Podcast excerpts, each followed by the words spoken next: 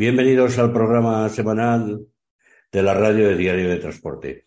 Hoy tenemos con nosotros a César Ramos Esteban, diputado del PSOE por la provincia de Cáceres, ingeniero técnico industrial, miembro del, y diputado del Congreso durante las últimas cuatro legislaturas, hijo de maestro y de, una ama de casa. Me llamó la atención esto de que se fuera muy conocido por el kiosco de la familia, por el kiosco de la Pepita en Cáceres, con una amplia trayectoria política, desde las como secretario general de las Juventudes Socialistas, eh, fundando nuevas agrupaciones y desde el 2004 forma parte de la Ejecutiva Provincial del Partido Socialista Obrero Español en Cáceres. Ha sido diputado en las últimas cuatro legislaturas, desde el 20 de diciembre de 2015 hasta, hasta la actualidad. Ha sido portavoz de Industria, también portavoz de Fomento y actualmente es portavoz de Transportes, Movilidad y Agenda Urbana. Eh, ha realizado varios trabajos de investigación, es un amplio, un amplio conferenciante y un amplio escritor. Ha estado en las negociaciones de los taxis con las VTC, también en los problemas de la estiva portuaria en el 2014. Y bueno, hoy le tenemos, a tenido el, el detalle y la diferencia de atendernos a, a, los podcasts de la radio de, Diario de Transporte y queremos conversar con él. Hola César, ¿qué tal? Hola, buenas tardes, ¿qué tal? Muy bien. Sabemos que estamos en plena campaña electoral y que no dispones de mucho tiempo, pero bueno, te agradecemos que nos hayas cedido este, este momento. Todo esto de, del transporte, eh, desde que el PSOE llegó al, al gobierno, eh, ha sido muy activo. El, todo el mundo reconoce que el gobierno del PSOE puede que sea el que más ha legislado sobre transporte y más ha regulado y más ha negociado con el comité, ¿no? Bueno, yo creo que, en un sector como el transporte y, todas las patas del transporte, ya no solo el transporte de, carretera, no el transporte de mercancías por carretera, también el de viajeros, también el portuario, eh, también el ferroviario, eh, había muchas cosas por hacer. Eh, y normalmente los gobiernos a veces en esto son muy conservadores, ¿no? E intentan no meterse en determinados berenjenales y lo que hacen es no cambiar las cosas para intentar evitar tener conflictos, ¿no? Pero yo creo que cuando uno está en política lo que tiene que intentar hacer es afrontar aquellos retos que hay por delante. Y el sector del transporte tiene, muchos y tenía muchos retos por delante, ¿no?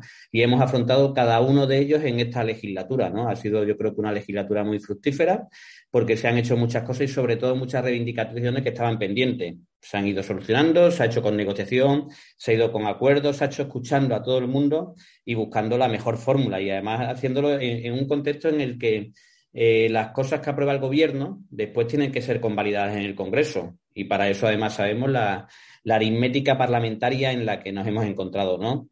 Y además por eso es curioso que en los últimos tiempos hayamos escuchado al Partido Popular decir cansinamente eh, o, recriminar al PSOE sus pactos. No, no. Nosotros lo que hicimos o lo que hemos hecho en estos años, lo primero fue pactar con los ciudadanos cuando nos presentamos a las elecciones. Nos pactamos con los ciudadanos, pactamos con los sectores, que había una serie de cosas que había que hacer y que íbamos a hacer. Y a partir del pacto que hicimos con los ciudadanos, lo que hicimos es buscar los votos para sacar adelante cada uno de los reales decretos ley, cada una de las leyes que han salido en esta legislatura, ¿no? Por eso, benditos pactos, o alguno cree o alguien cree cuando, por ejemplo, se aprobó o aprobamos el Real Decreto Ley que incluía la ley de la cadena en el sector del transporte, que teníamos que renunciar a aquellos que querían votar a favor de esa ley. Evidentemente no, no, podíamos permitirlo porque sería incumplir el pacto que habíamos hecho con el sector. Y nosotros el pacto que hemos hecho estos años ha sido con el sector y con los ciudadanos. Quizá uno de los mayores escollos que se ha encontrado y que ha resuelto con negociando este gobierno ha sido el paro de, marzo del año pasado, ya que hacía muchos años, hacía años que, el transporte no se echaba a la carretera, principalmente la, patronal, que siempre que ha hecho los paros, y ha sido una negociación en la que eh, usted ha tenido una parte importante negociando con la plataforma, negociando con el comité. ¿Cómo ha, brevemente, cómo ha sido todo, todo aquella bueno, eh, llevar, como antes has hecho un repaso un poco a, mi trayectoria política, ya no solo política, sino en los movimientos asociativos y en la empresa privada, a lo que te lleva al final es a entender cómo funciona la sociedad, ¿no? Y la sociedad se organiza y lo que ha cambiado en los últimos tiempos es que se organiza de una forma distinta a la que se organizaba antes. ¿Y qué quiere decir eso?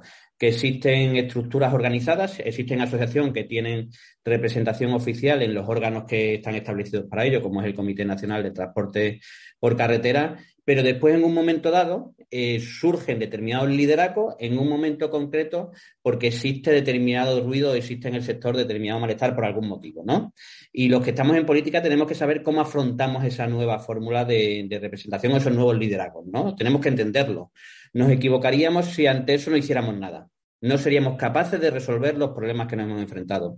Y en este tiempo, como portavoz de transporte, a mí me ha tocado eh, gestionar, como bien has dicho, primero el conflicto del taxi y la VTC, y lo hicimos escuchando al sector representado y el que en aquel momento no tenía tampoco representación oficial, el sector de la activa que está más organizado, pero también tuvimos que hacerlo de una forma parecida, el sector del transporte de viajeros por carretera, que pasó algo parecido, y el sector del transporte de mercancías por carretera, ¿no?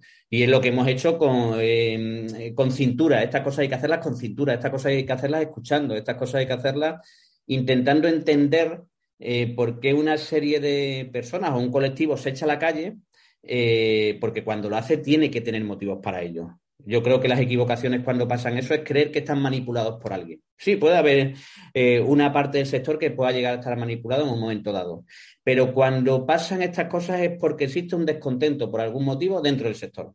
Bueno, lo que pasó en aquel momento fue que ante la situación del inicio de la guerra de Ucrania se dispararon los precios de los combustibles y eso hizo que, que la gente que tiene que utilizar eh, el camión para trabajar, sus costes le subieran considerablemente, ¿no? Entonces es, normal que pasara eso. No solo lo hemos visto en España, lo hemos visto en otra serie de países.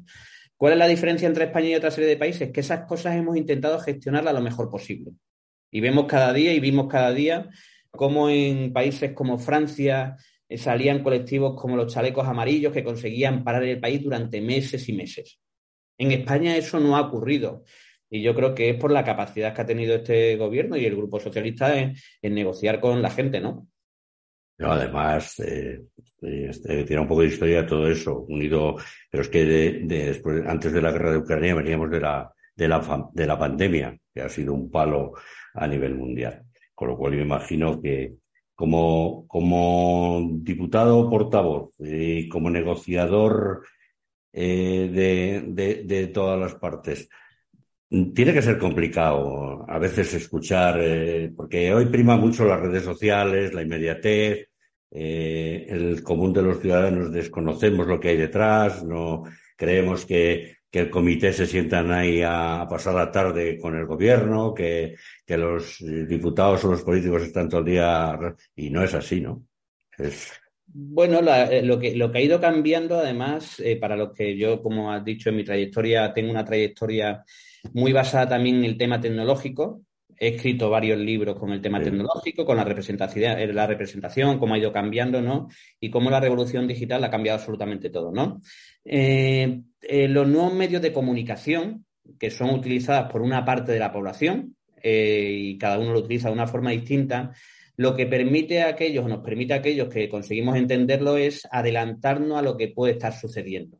Si antes la única forma de, detectar si había un malestar en un colectivo era porque los representantes de ese colectivo te llegaran a una reunión y te lo transmitieran, ¿no? Ahora eso ha cambiado radicalmente y lo que, te, lo que, lo que ocurre es que puedes incluso detectar previamente, a partir de lo que escribe la gente en las redes sociales, que hay un descontento que está creciendo. Eh, ¿qué, ¿Qué creo? Y además por experiencia. Lo que creo además es que mm, mucha de la gente que estamos en el Congreso de los Diputados eh, no entendemos o algunos no entienden esta nueva lógica y no la saben aprovechar. Y es lo que creo que se equivocan. Yo creo que uno de los grandes aciertos que hemos tenido en este tiempo es entender eso. Entender, además, lo decía antes, como personas que no tienen una representación oficial, con un uso adecuado de los canales de comunicación digital, pueden conseguir convertirse en líderes, aunque sean líderes temporales. Porque además lo que suele ocurrir en estas cosas es que surgen líderes por una causa concreta en un momento determinado y a los dos meses, tres meses, cuatro meses han desaparecido.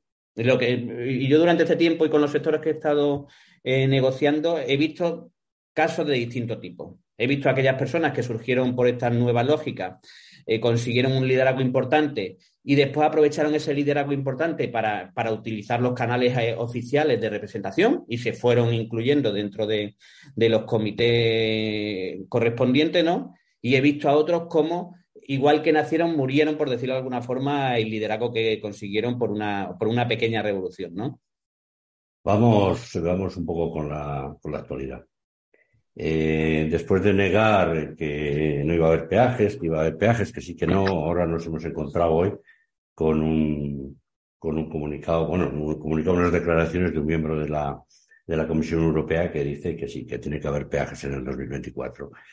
Eh, eh, aparte de la pregunta, muchos pensamos que, bueno, eh, en España estamos acostumbrados al todo gratis y, y, tampoco puede ser así.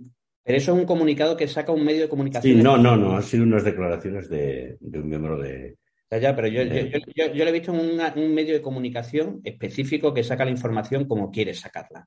En esto y además. Nosotros nos hemos limitado a la nota ya, ya, ya, ya, No, no, no, yo digo que lo he visto en un medio de comunicación tradicional, no, no lo he visto en el vuestro. Eh, este tema me lo conozco a la perfección por una razón, porque yo soy portavoz de transporte eh, lo fui estando en la oposición y lo soy estando en el gobierno, mi partido, ¿no?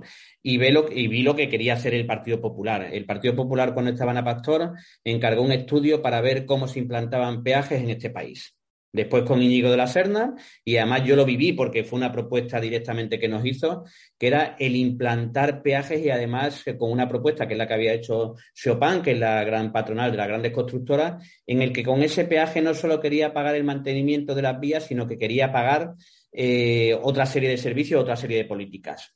Y, si el Partido Popular no hubiera perdido el gobierno por una moción de censura en el 2018, en el 2018 ese peaje se hubiera implantado, porque era la intención que tenía el Partido Popular. ¿Qué es lo que nosotros siempre hemos planteado y seguimos planteando? Nosotros desde el primer día, tanto estando en la oposición como estando en el gobierno, lo que planteamos es que en España tenía que haber un debate, tanto con los sectores afectados como con el resto de partidos políticos, de cómo se financiaba el mantenimiento de la red viaria.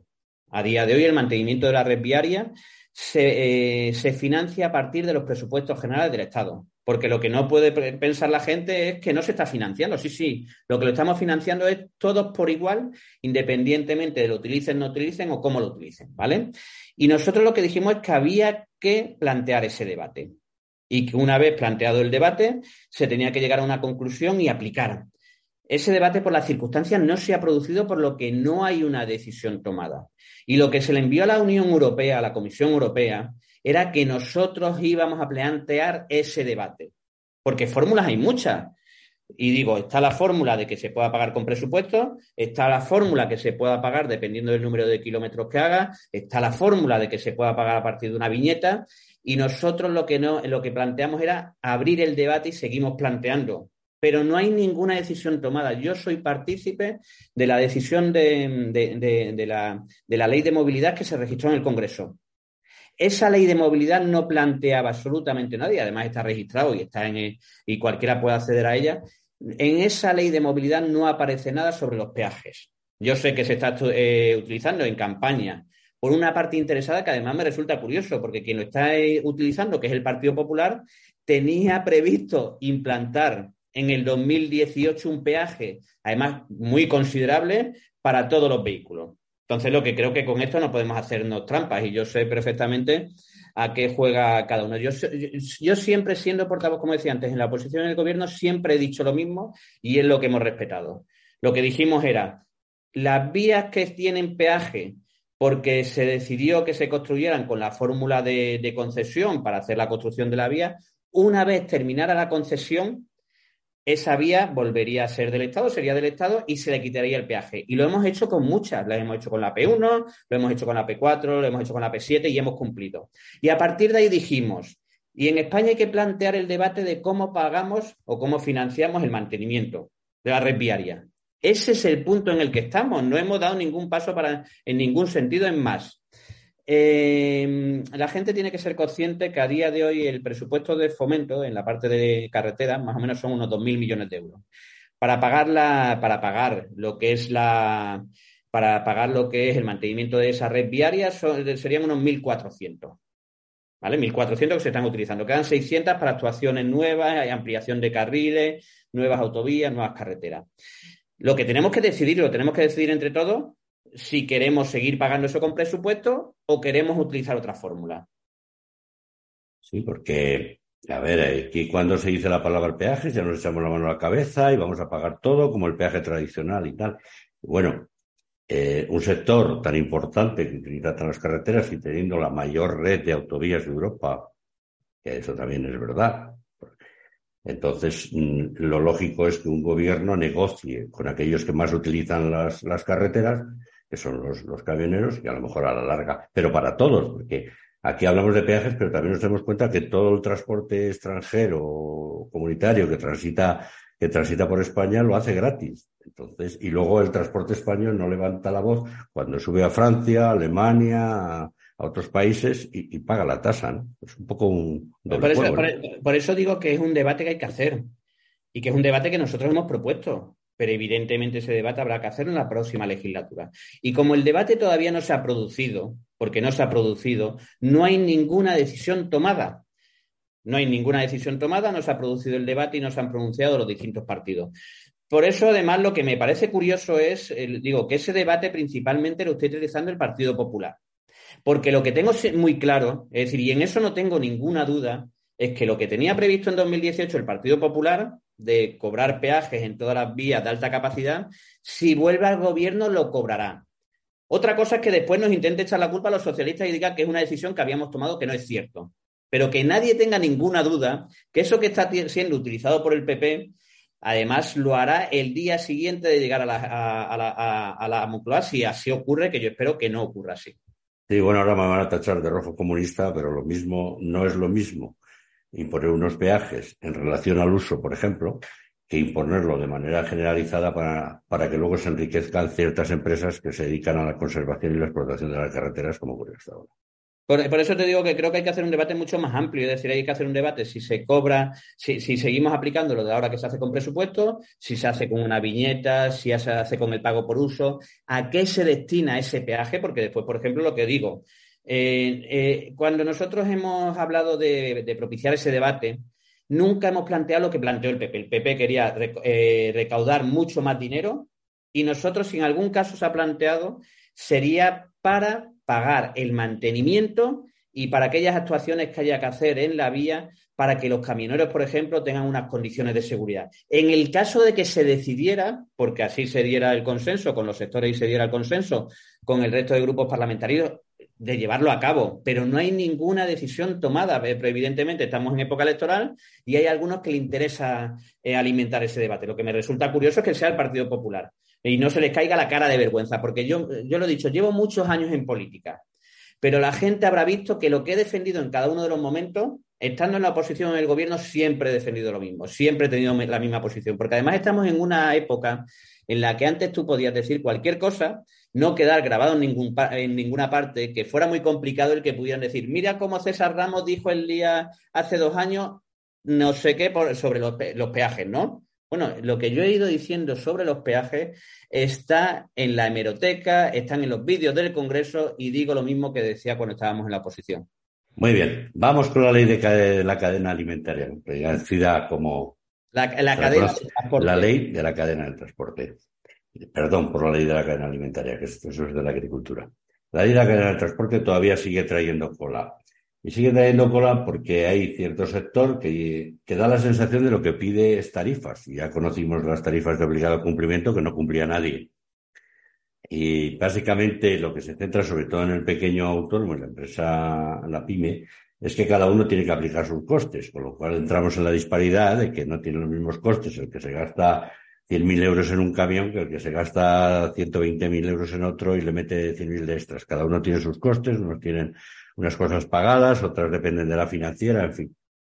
Eh, ¿cómo, ¿Cómo está este tema? ¿Cómo todavía falta desarrollar algo más o se queda ahí la ley y ya vamos al siguiente no, paso? en eso además sería muy sencillo. Es decir, nosotros lo que siempre hemos hecho en todas las normas que hemos negociado era hacer una norma que fuera muy, muy robusta legalmente. ¿Qué quiere decir que sea muy robusta legalmente?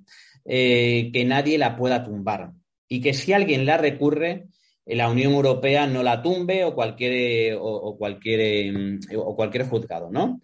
Eh, y eso lo hemos ido respetando. Eh, en el, eh, cuando negociamos con el sector del TAS hicimos una norma muy robusta, al sector no le gustaba, pero nadie ha conseguido tumbarla. Cuando gobernaba el Partido Popular hizo una norma que marcaba el 1,30 para el VTC que Europa ha tumbado ahora. Entonces, nosotros siempre nos hemos marcado la lógica de cualquier cosa que hiciéramos tenía que contar con la robustez suficiente para que nadie la pudiera tumbar. Y eso hicimos con, el, con la ley de la cadena.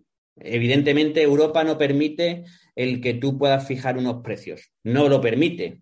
Es decir, si nosotros ponemos una norma y aprobamos una norma que fija unos precios, el día de mañana esa norma decae con las consecuencias que ello tiene, ¿no? Entonces, el que quiera vender a los demás que eso es posible les está engañando. Y yo creo que no es bueno que se les engañe ni desde la política ni desde ningún sector, ¿no? Porque otra opción es quien plantee que no está de acuerdo con lo de Europa tiene dos opciones.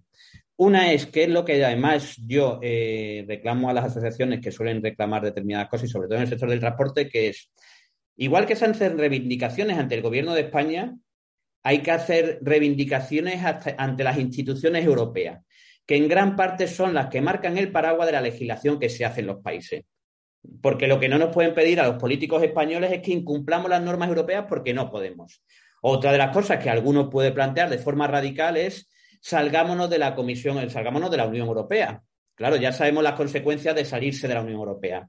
Yo recuerdo hace muy poco eh, que cuando nosotros aplicamos los 20 céntimos al sector del transporte, eh, Europa nos reclamó, eh, porque además solo era aplicable al principio a, a los camiones que tenían matrícula española, Europa reclamó que eso era incorrecto y que teníamos que aplicarlo a, evidentemente a todos los camiones y teníamos que quitar esa salvedad.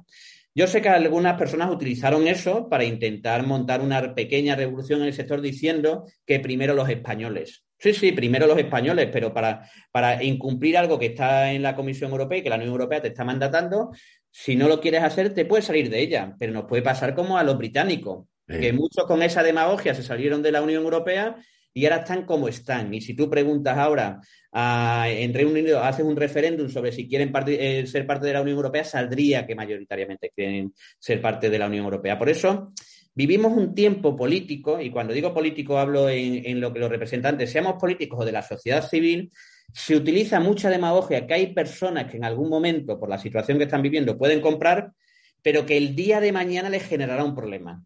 Por eso yo creo que en estas cosas hay que ser serio y sobre todo no engañar a la gente, ¿no? Y nosotros con la ley de la academia le hicimos relativamente bien, pero también dijimos una cosa. Nosotros queremos que la ley de la cadena funcione. Eso quiere decir que la gente tiene que trabajar, por, eh, tiene que trabajar sin, sin, tener pérdidas.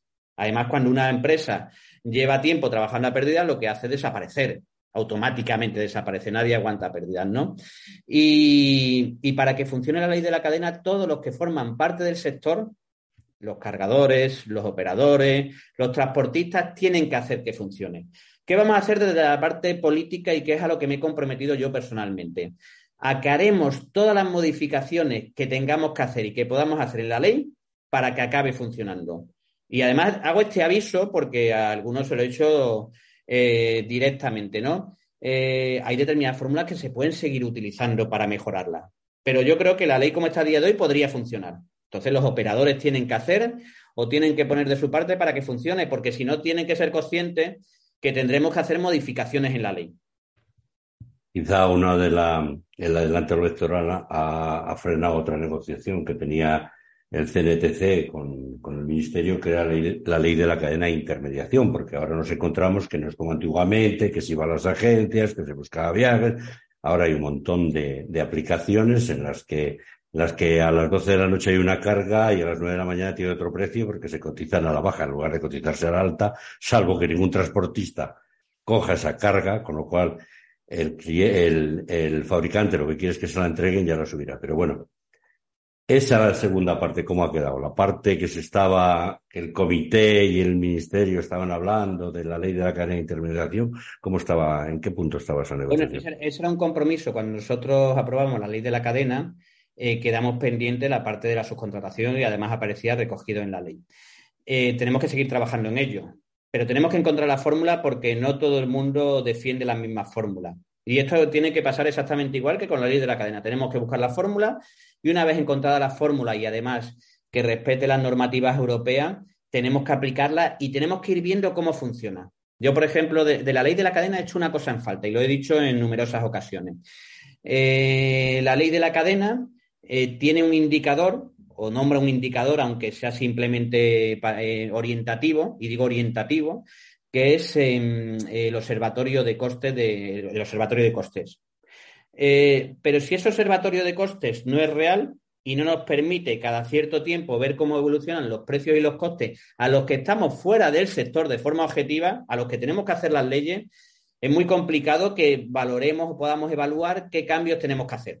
Y a mí me pasó cuando, después de hacer la, después de hacer la ley y aprobar la ley en verano, eh, una parte del sector, muy poco tiempo después, me dijeran hay que cambiarla porque no está funcionando. Primero las leyes hay que dejarle un tiempo para que funcione. perdón, y también hay que reconocer que mucha gente piensa que el Observatorio de Costes se actualiza en tiempo real. El Observatorio de Costes hace unos estudios y se publican con una medida de tres meses. por, por, eso digo que nosotros necesitamos una herramienta que sea actualizable más rápidamente, que sea más cercano a los costes, a los costes y que sea más cercano a los precios que se están cobrando. Es lo que nos permitirá, porque eh, yo aprendí una cosa en política hace tiempo si yo solo escucho a una parte, o escucho a una persona, o escucho a una parte del sector y es lo que compro, yo no voy a poder tomar las mejores decisiones. Tomaré las decisiones teniendo en cuenta la opinión de esa persona. Por eso, y más con, eh, con un sector tan amplio como es el del transporte, lo que siempre he intentado hacer es sacar mis conclusiones. Y para sacar mis conclusiones, escucho a todo el mundo y analizo los datos que tengo. Y ante la ley de la cadena, eh, reconozco que no tengo a día de hoy los datos suficientes, lo que tengo son las opiniones del sector, que además lo hago periódicamente, el hacer llamadas para que me cuenten cómo lo ven. Pero necesito una, herramienta objetiva que permita ver cómo va la evolución de una forma razonable, ¿no? Sí, por lo menos voluntad y no es peloteo, voluntad que tiene este ministerio es seguir escuchando al sector. No es sacar una ley, ahí va, se cumple o sí, o sí, sí, sí, o sí, o sí también. Por lo menos toda ley se puede esperar el desarrollo, a ver cómo se, se va desarrollando, qué pegas tiene, qué problemas tiene y, se van solucionando sobre, sobre la marcha. No es como ocurrió, por ejemplo, a ver, mucha gente criticó la ley, la prohibición de la carga y la descarga, que aquí se dio un plazo más amplio, pero yo creo, estoy convencido que, que, nos basa, que el gobierno se basó en el ejemplo de Portugal, que se aplicó con más inmediatez, pero que después tuvo muchos problemas que acabaron en tribunales, ¿no? Además, quédate con una cosa, y por eso es tan importante el domingo. Eh, el domingo que la gente va a votar, nosotros hemos demostrado que tenemos la capacidad, aunque nos desgaste, a negociar permanentemente y a movernos y hacer que las, leyes sean ágiles. A mí me, llama la atención porque se nos ha echado mucho en cara y se le ha echado muy en cara a este gobierno todos los reales decretos ley que se han aprobado. Eh, los reales decretos ley lo que te permiten es una tramitación legislativa con el mismo rango de ley, pero en plazos más cortos. El haber seguido esta fórmula lo que nos ha permitido dar respuestas muy rápidas a todos los retos que iban surgiendo, primero con la pandemia y después con la guerra de Ucrania, ¿no? Y, en la voluntad del gobierno es seguir aprobando leyes que se vayan amoldando a las situaciones que vaya teniendo el sector. Voy a reconocer que eso desgasta bastante y que lo que hemos visto en anteriores gobiernos es que ante situaciones como esa preferían no hacer nada preferían no moverse porque no, para que no, no desgastarse aunque fueran a negociación, ¿no? Nosotros la voluntad que tenemos, si volvemos a ser gobierno a partir del domingo, es seguir la misma dinámica que hemos seguido en este tiempo. Y además eh, en una relación que nos ha funcionado muy bien, que es en este no solo, no solo negocia el gobierno, sino que el grupo parlamentario que sustenta el gobierno también hace la labor de escuchar a, los sectores y de buscar la fórmula de, cuáles son las soluciones más acordes, ¿no? Porque además solía pasar habitualmente una cosa. Cuando alguien está en el gobierno, eh, los diputados de ese partido, el peso que tenían era cero. Eh, a mí, eh, cada uno de los sectores, de los representantes de los sectores, me dicen cosas que seguramente al ministerio no le dirían. Y eso nos permite tener eh, una capacidad de análisis de la situación mucho más cercana y nos permite tener una capacidad de negociación mucho más cercana. Si, si este ministerio ha resuelto en este tiempo todo lo que hemos resuelto con las TIVA, con el taxi, con los camiones, con los autobuses, ha sido gracias a ese tándem que, conformamos. Pero que además es el, el tándem lógico, porque el gobierno aprueba las leyes pero quien las modifica y las convalida es el Congreso y son los diputados. Entonces, esta lógica, si seguimos gobernando, seguiremos aplicándola eh, cada día. Pues vamos con otro tema las 44 toneladas y el cambio de, pesos y dimensiones, que bueno, ya ha dicho Europa, que hay que implantar, porque al final mucha gente se piensa que Europa legisla por un lado y el gobierno español por otro puede hacer lo que le dé la gana. Se nos olvida que hace muchos años estamos en Europa y lo que usted dice, hay que, hay que hacer leyes que, Europa no tumbe. Llegarán, porque yo me, me consta que ha estado representantes de FETRANSA, que forman parte del comité, hablando de cómo estaba la negociación de las 44 toneladas y, la modificación de, pesos y dimensiones. Eh, por el adelanto electoral, la cosa ha quedado paralizada. ¿Cómo estará el tema? Bueno, en esto como en todo, eh, de Europa vienen determinadas cosas que hay que aplicar, pero se pueden aplicar en tiempos distintos y se pueden aplicar de fórmulas distintas. Entonces, eh, en las cosas que nos vamos a tener, vamos a tener que, por decirlo de alguna forma, rápidamente, que vamos a tener que tragarnos y aplicarlo aquí, lo que nosotros queremos hacerlo es con el máximo consenso y buscando la forma más adecuada para que la gente no sufra las consecuencias, ¿no? Eh, cualquier cosa que haya que aplicar, porque venga de Europa, lo haremos con el sector, lo, haremos hablando con el sector y, jugando con el margen que tenemos. Y aunque creamos que no, en muchas cosas que vienen de Europa vienen con margen. Eh, y pongo otro ejemplo. Eh, en la resolución del conflicto de la activa hemos tardado varios años. Pero no solo que hayamos tardado varios años, sino que hemos tenido que aprobar determinados distintos reales decreto ley para llegar al punto final de la solución. Y algunas de las soluciones que nosotros planteamos al gobierno anterior con Íñigo de la Serna, Europa le dijo que no. Para eso, los digo, nosotros tenemos que buscar la fórmula para convencer dentro del marco europeo cómo nosotros adaptamos ese marco europeo a nuestra realidad y hacerlo además conforme a las leyes y con la habilidad. Y, voy a reconocer que, este gobierno y todo el equipo que forma parte del ministerio ha tenido esas habilidades. Tiene muy buena relación con Europa, porque aquí a veces eh, nos damos la sensación, nos da la sensación que el tener buena relación con Europa no es importante. Eh, el papel que tiene el presidente del gobierno, Pedro Sánchez, en Europa, ha permitido aprobar determinadas cosas que en otra época serían impensables. Aprobar una excepción ibérica sería impensable en otra época. Aprobar los 140.000 millones. Eh, eh, el que en esta época, en vez de hacer recortes o pedir recortes a los países, se haya incentivado el cambiar el modelo económico tiene que ver con un liderazgo que ha tenido España en Europa gracias al papel del presidente. Entonces, hay cosas que a veces yo creo que la gente no es consciente de lo importante que es eh, tener de presidente a una persona o a otra. Y sobre todo, aunque parezca una tontería en la lógica actual, el tener un presidente que hable idiomas y se pueda codear de tú a tú con cualquiera y no tener que ir con un compañero de viaje al lado que vaya traduciendo a la vez. No se consigue la misma complicidad con los líderes europeos si tienes que llevar al lado a una persona que te vaya traduciendo al momento. En caso de seguir el peso en el gobierno, seguirá apostando por las ayudas a la descarbonización del sector, porque Ahora nos encontramos el diésel, nos encontramos los combustibles sintéticos, el futuro con motor Euro 7 que no se sabe todavía qué pasará, la electromóvil, los camiones eléctricos que no son precisamente baratos, el hidrógeno, todo eso parece que el tiempo no pasa, pero llegará un momento en que, en que aunque se amplíen los plazos, habrá que coger el toro por los cuernos. Y el tendrá... Hay, hay, hay, algunos que piensan que, que, todas las medidas que se toman para descarbonizar el transporte eh, son impuestas desde el gobierno de España porque tenemos una visión como la que tenemos de la lucha contra el cambio climático. En parte es verdad y en una gran parte no. La mayoría de obligaciones que vienen en el sector del transporte vienen obligados desde Europa. ¿Qué tenemos que conseguir nosotros? Tenemos que conseguir acompasarlas con la realidad del sector. Evidentemente hay que hacer cambios, pero yo entiendo perfectamente que no le podemos exigir a un camionero que cambie el camión sin darle ninguna ayuda que permita hacerlo. O que le cambiemos el día de mañana, digamos, oye, hay que hacer una revolución en el sector que lo cambie radicalmente. Pero además por una razón, ya no solo por los usuarios de los camiones, sino en España tenemos un sector muy importante que es el sector de la fabricación de automóviles y que tiene una influencia brutal eh, las decisiones que se toman, sobre todo en Europa, con el tipo de vehículos que vamos a tener. Y yo esto además me lo conozco muy bien porque yo, soy trabajador en excedencia de una empresa que trabaja en el sector del automóvil. Y cada vez que me, voy a visitar a mis compañeros de trabajo para que me cuenten la situación, porque es la mejor forma de entender que vive la gente que trabaja cada día, ¿no?